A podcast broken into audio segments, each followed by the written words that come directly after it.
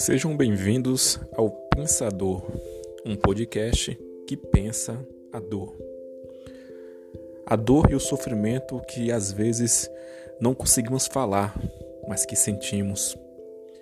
E se o sentimos, ele pode nos dar um sentido, uma direção, para entender por que sofremos. Sim, sofremos. Mas o sofrimento não pode ser silencioso. Aqui, a dor e o sofrimento ecoa como um apego sincero à vida.